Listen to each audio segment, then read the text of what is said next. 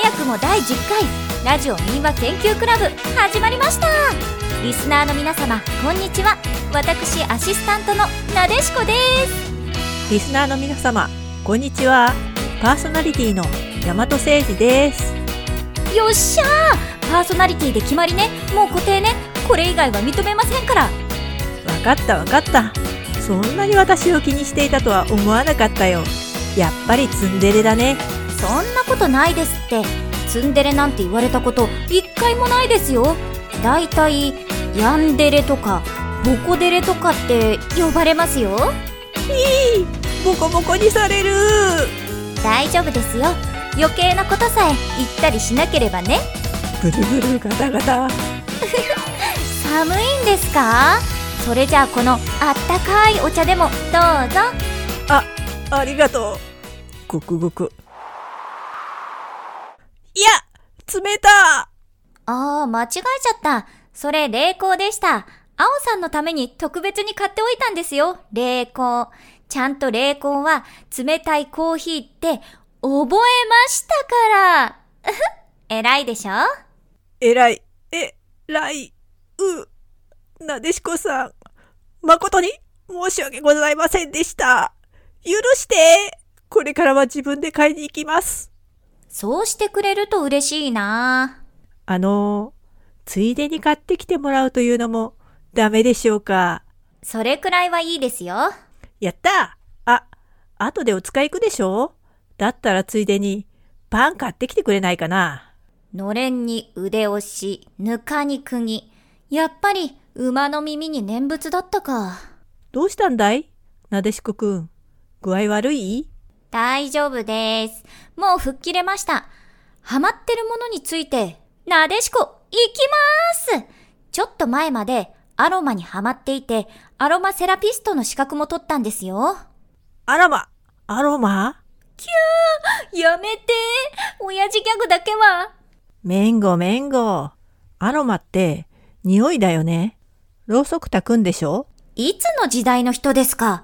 せめてキャンドルと言って。それに、今はキャンドルではなく、オイルをディフューザーという電気式の機器で炊いたり、もっと手軽なのは竹串を浸して拡散させたりするんですよ。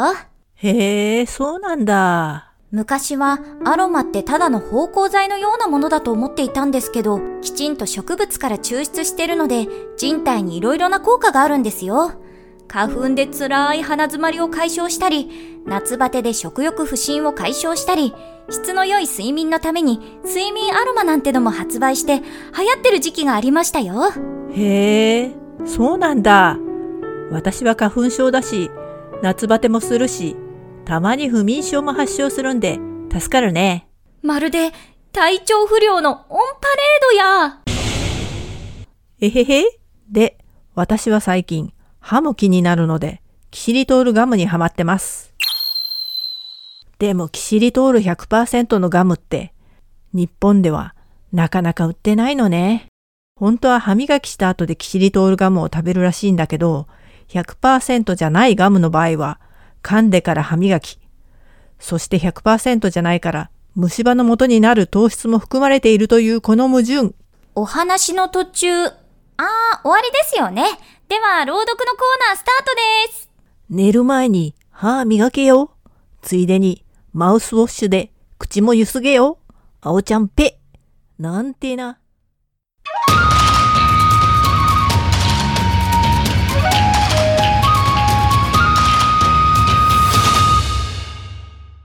第1話軌道丸源頼光の時代に軌道丸という名高い盗賊が京の都にいました。ある晩のこと、頼光が家来を連れて出かけた帰り道に、弟の頼信の家の前を通りかかったので、家来の一人に、ちょうど通りかかったので、何かごちそうがあるなら寄って行きたい、と言いに行かせました。やがて帰ってきて、幸い、今日は珍しい魚があり、ただいま宴会を始めたばかりなので、兄上がおいでなら、ぜひこちらにお連れいたせ、とのことでございました。と言います。頼光は喜んで、珍しい魚をごちそうになろうと、中に入っていきました。中では家来の言う通り、頼信が座敷の真ん中で一人で宴会を始めていたので、そこに行って杯をもらいながら、珍しい魚とはどんなものだ？と聞くと、頼信は笑いながら、兄上、あれをご覧ください。と、庭の方を指します。見ると向こうの馬屋の柱に、まだ年は若そうですが、手足が太く、たくましい男が一人、縄で縛られています。頼光はそれを不思議に思い、なるほど、面白い魚だが、一体あれは何者だ？と聞きました。ご存知ありませんか？今評判の軌道丸ですよ。今夜ようやく家来が捕まえてきましたので、今晩一晩、あそこにつないで、酒の魚にしているのですよ。と答えます。すると頼光は手を打ち、あいつが軌道丸か。それはお手柄だったな。だが、軌道丸と呼ばれるほどのやつを、ただ縄で縛っておくのも不用心だ。早く縄を取り替えて、鎖か何かで縛るといい。と言いました。すぐさま家来が太い鎖を持ってきて、軌道丸の体にぐるぐると巻きつけました。すると軌道丸は、縄で縛られただけなら、後で逃げられる、と余裕でしたが、頼光のせいで面倒なことになったので腹を立て、頼光め、きっとこのお返しをしてやるぞ、とばかりに睨みつけました。頼光は軌道丸を見物しながら酒を飲んで、その晩は頼信の家に泊めてもらうことにしました。軌道丸は、閉めた、と思い、みんなが寝静まるのを待って、両腕に力を入れると、鎖がブツンと切れました。軌道丸は天井裏へ入り込みました。そして、頼光の上に飛び降りて、そのまま殺すつもりでした。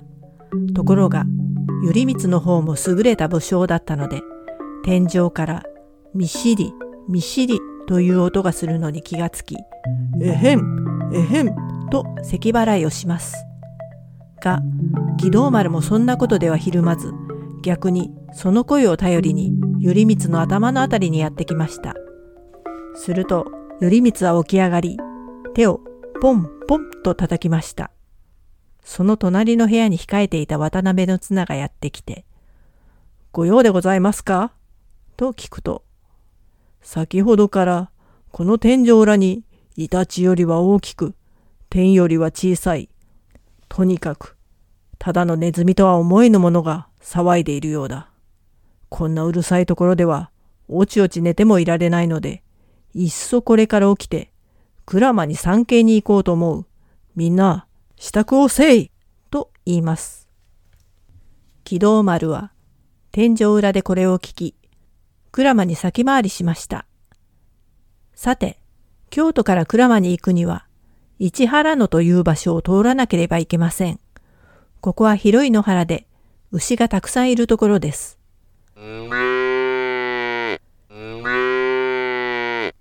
軌道丸はこの市原野に来ると、良い考えが浮かびました。牛の一番大きいのを捕まえて、牛の眉間を二三発殴ると、牛は死んでしまいました。軌道丸はその皮を剥いで頭からかぶり、牛が寝ているように見せかけ、頼光が来るのを待ちました。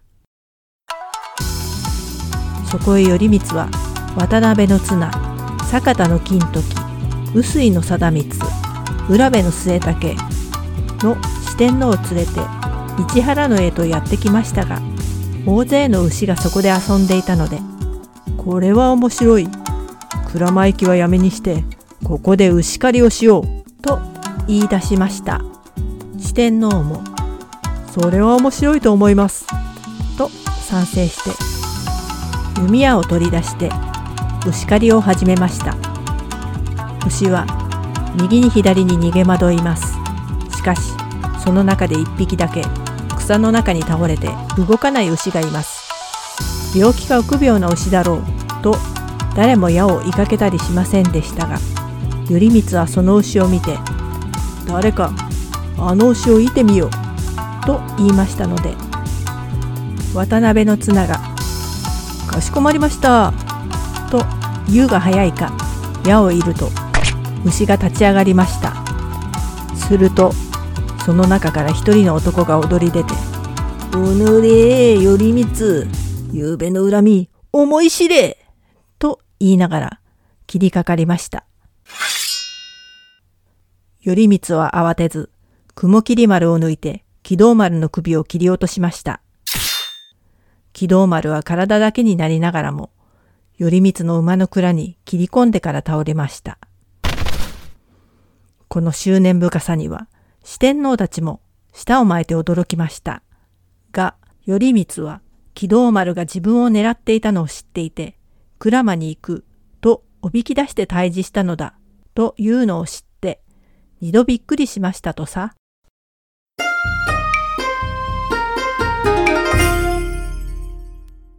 第2話、雲霧丸。軌道丸は退治されましたが、もう一人、名高い盗賊がいました。その名を、袴田で安助と言い、軌道丸のような強盗や追いはぎなどの悪事を働く者でした。ある晩のことです。安助は追いはぎをしようと市原野へとやってきました。すると、向こうから笛を吹きながらやってくる者がいます。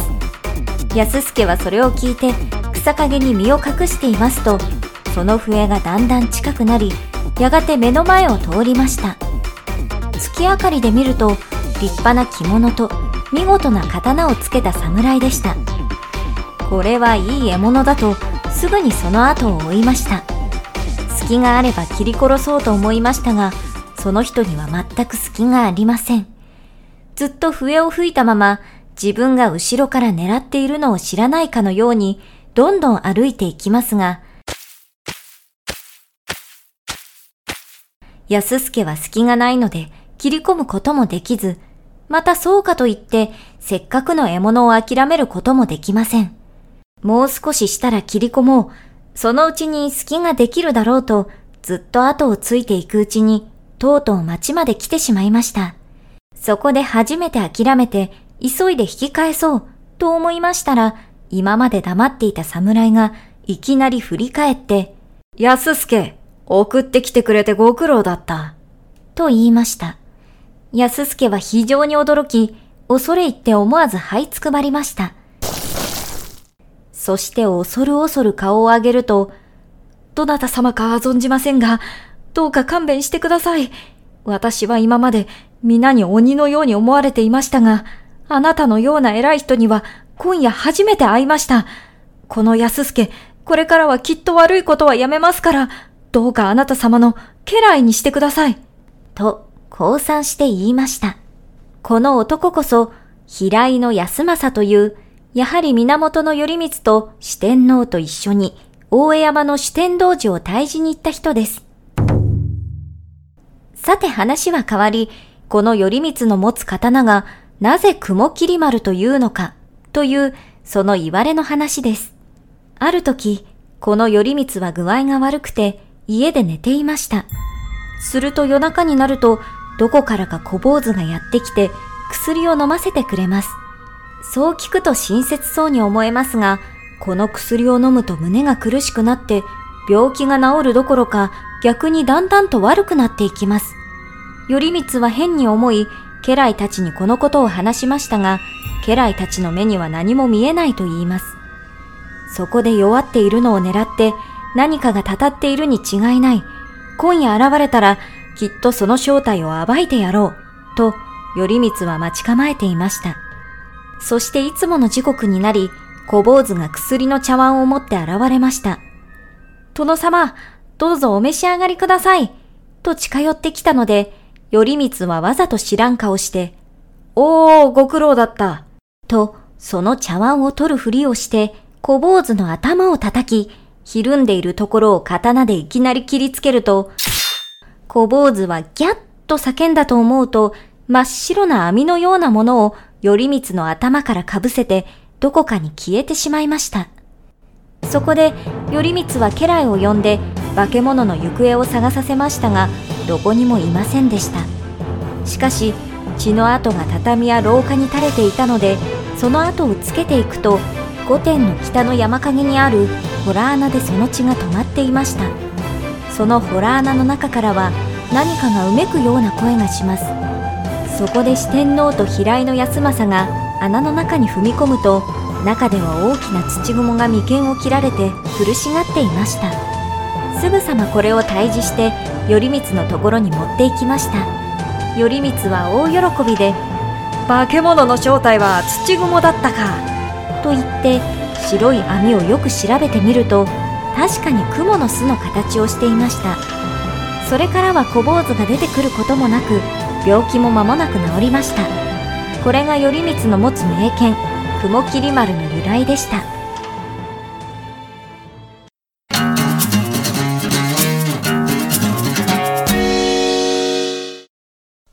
回は私が先に読んでみました。いやー、緊張するね。出ましたね四天王なでしこくんも好きだね。あれでしょ？くっくっく。奴は四天王の中でも最弱。ギャグ漫画日和のソードマスターヤマトあなや？私か。そうか。私はソードマスターだったのか。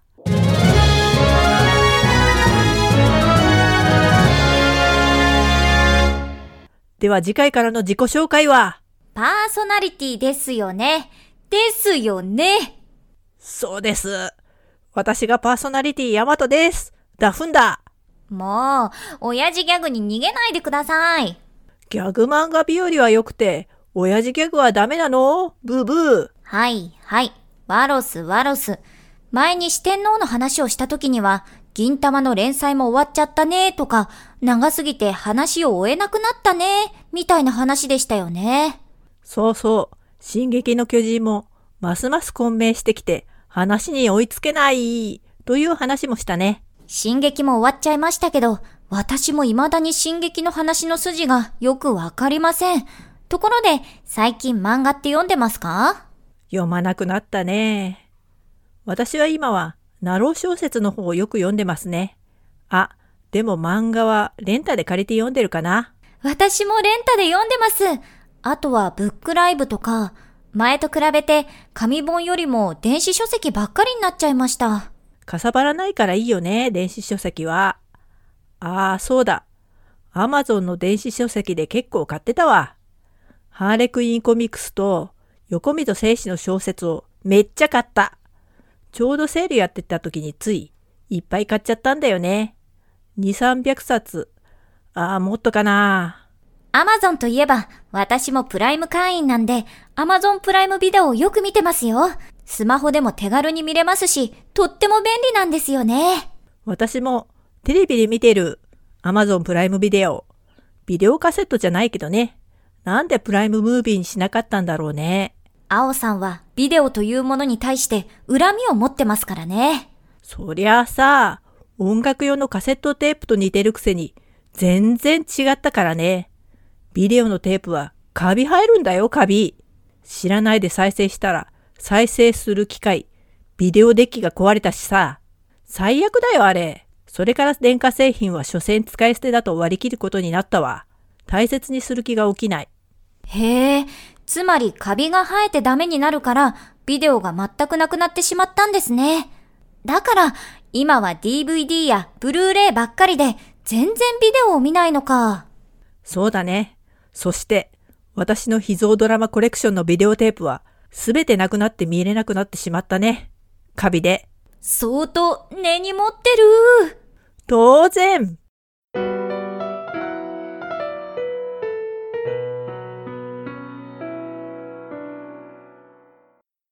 四天王の話からちょっと脱線したね。ええだいぶですね。ち、反省してます。って人が前にいたよね。そんなスノーボーダーのことなんて、今の人は知りませんえんですよ。いろんな意味で有名なんだけどね。うん、うん。わかったわかった。この話を知りたい人はググってもらうとして、四天王の話を続ける？そうですね。なんかあります？あるよ。頼光の四天王は、羅生門の鬼退治の渡辺の綱、坂田の金時、金太郎さんね、まさかれ担いだ。それと、産めという妖怪を退治した浦部の末竹と、島温泉を発見したり、大蛇を退治した、臼井貞光の4人だね。やっぱりみんな、鬼とか妖怪を退治してるんですね。あれ？でも頼光の四天王って言ってましたけど、四天王ってこの4人のことを言うんじゃないですか？違う違う。元は仏教用語。仏教はインドが発祥地でね。そのインドは古代、趣味線という山が世界の中心にあると考えられていて、その東西南北を守っている神様のことを四天王と呼んだんだね。へえ、世界の中心を守る4人を四天王って言うんだ。そう。だから、頼光を守る4人を四天王と呼んだというわけ。なるほどね。その四天王の活躍する話も朗読でやりますよね。後でやろうと思ってます。しかし、四天王だけではあんまり話が広がらないよね。歴女とかだったら色々語れるんだろうけど、それも語り出すと民話とはかけ離れた話になりそうだから、畑違いになりそうだし。ち、歴女じゃなくてすいません。反省してます。じゃあ他の妖怪についてはどうですか？土雲ってどんな妖怪ですか？ナイスアシスト。なでしこくん。歴女じゃなくてもいいです。すんませんでした土雲とは、古代の政権に従わなかった集団を見下してそう呼んだ、とも言われているね。背丈に比べて手足が長かったから、雲と呼ばれたとある。それが妖怪化して語られるというのは、とっても強くて、戦ったら予想以上に被害が大きかったからじゃないかな。なるほど。